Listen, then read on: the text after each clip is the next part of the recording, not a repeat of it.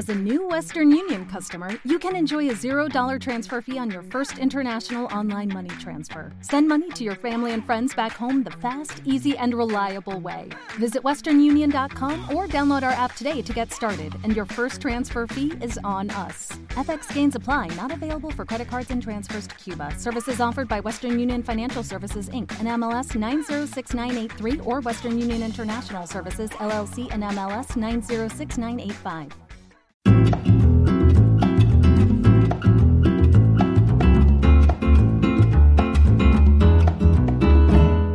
Contracorte. Un espacio para gente curiosa que quiere una respuesta.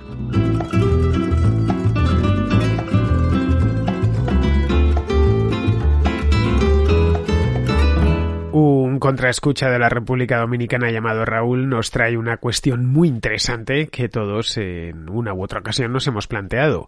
La cuestión es la siguiente, ¿por qué tenemos apellidos eh, y de dónde vienen?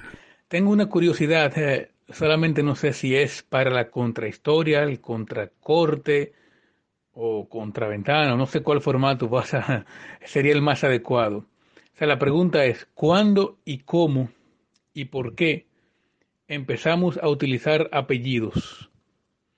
Eh, yo me imagino que ah, bajo, en diferentes épocas hemos utilizado diferentes formatos, o los, seres humanos han utilizado diferentes formatos.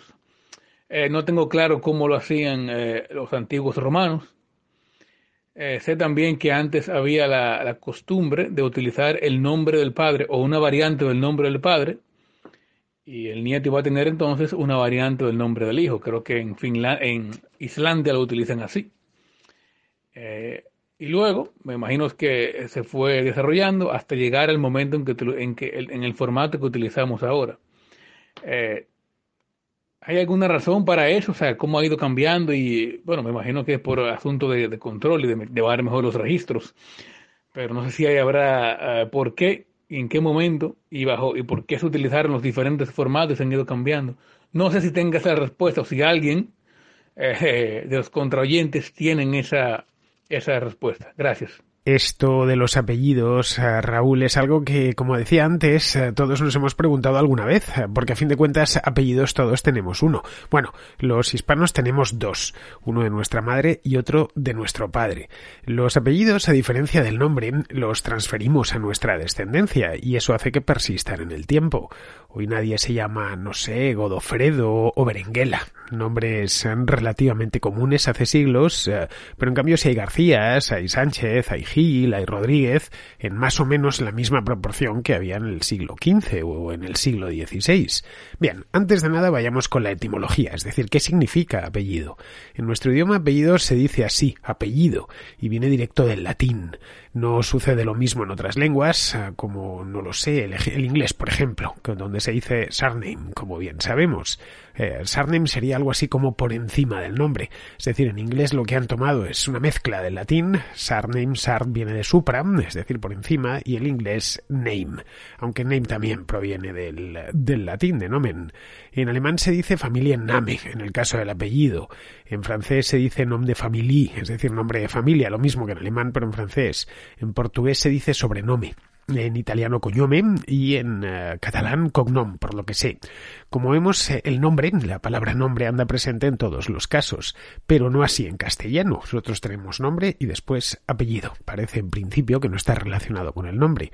Apellido significa de forma literal llamar de forma repetida, porque viene del verbo latino apelitare, que es eso mismo, llamar de forma repetida. Bueno, de este mismo nombre, apelitare, viene, proviene el verbo apelar, que utilizamos muchísimo. Eh, significa apelar, más o menos tiene varios significados, como todos los verbos importantes, pero el principal sería algo así como recurrir con cierta vehemencia a algo. Le apelé, ¿no? Le dije que, que hiciese tal cosa o que no hiciese tal cosa, o se utiliza muchísimo en los tribunales, cuando vamos a apelación, en el caso de que queramos apelar una sentencia que no nos es favorable. Así que entre nosotros el apellido es como nos llamamos de forma repetida, lo cual le da al término en castellano un componente claramente generacional, porque nos llamamos de forma repetida una generación tras otra. Eh, esta familia eh, se ha llamado así durante generaciones, por ejemplo, dices eh, los Sánchez, bueno, pues yo me he llamado así, mi padre, mi abuelo, mi bisabuelo, mi tatarabuelo. Hoy en la vida urbana eso casi no tiene importancia, porque no conocemos a los padres y a los abuelos, no digamos ya a los bisabuelos de nuestros vecinos, pero en la vida rural, y no olvidemos que nuestra especie ha vivido en pequeñas comunidades prácticamente toda la historia, sí que la tiene, saber a qué familia perteneces, en los, no sé los pueblos de la República Dominicana, pero los pueblos de España, especialmente si son pequeños, se suele preguntar ¿y tú de quién eres? o tú de vienes de tal o de cual, se conoce a la gente por su familia porque se conoció a los antepasados, al menos a los antepasados cercanos. la gente sabe quiénes fueron los ancestros del vecino. Seguramente en muchos pueblos, en la mayor parte de ellos, porque está emparentado de algún modo con ellos. Bien, ya tenemos más o menos definido lo que es un apellido, lo que es un apellido en, en castellano, qué significa y de dónde proviene. Bien, esto no se aplica, como podéis ver, tanto a las personas como a las familias, aunque en este caso sí valdría lo mismo los apellidos españoles que los de cualquier otro país. Nuestros padres pueden elegir nuestro nombre, pero no pueden elegir nuestro apellido, no pueden llamarnos, eh, apellidarnos como a ellos les gustaría. Es decir, pueden ponernos de nombre. Bueno, no pueden ponernos cualquier nombre dependiendo de la legislación de cada país. Si es un nombre humillante, no pueden hacerlo. Recuerdo hace unos años que en Alemania a un niño le quisieron llamar Pumuki y evidentemente pues el oficial del registro le dijo que no, que eso era humillante. Pero vamos, en principio pueden llamarnos como quieran y a veces no son muy afortunados en la elección del nombre y anda el hijo toda la vida arrastrando el nombre que le pusieron sus padres, pero el apellido no, el apellido es algo que le viene impuesto. Lo mismo nos sucede a nosotros con nuestros hijos. Eso sí, los apellidos no siempre han existido, aunque parezca que han estado siempre ahí, todavía no son de uso corriente en ciertas culturas remotas del mundo. La tradición de apellidar surgió de forma separada en diferentes partes del mundo. Es decir, que no hay un lugar, no podemos decir que haya una Mesopotamia en los apellidos. Al contrario, hay una tradición china, una tradición europea en distintas partes de Europa. De hecho, hay tradiciones africanas, asiáticas de todo tipo. Es decir, que no hay un hilo conductor único para toda la humanidad con esto de los apellidos, aunque al final el modo de apellidar al estilo occidental es el, es decir, un nombre y un apellido es el que se ha terminado imponiendo por razones de censos, de impuestos, de pasaportes, etcétera. En Europa, la idea de apellidarse siempre y en toda circunstancia la impusieron los romanos y se expandió a partir de ella por toda la cuenca del Mediterráneo y por Europa occidental.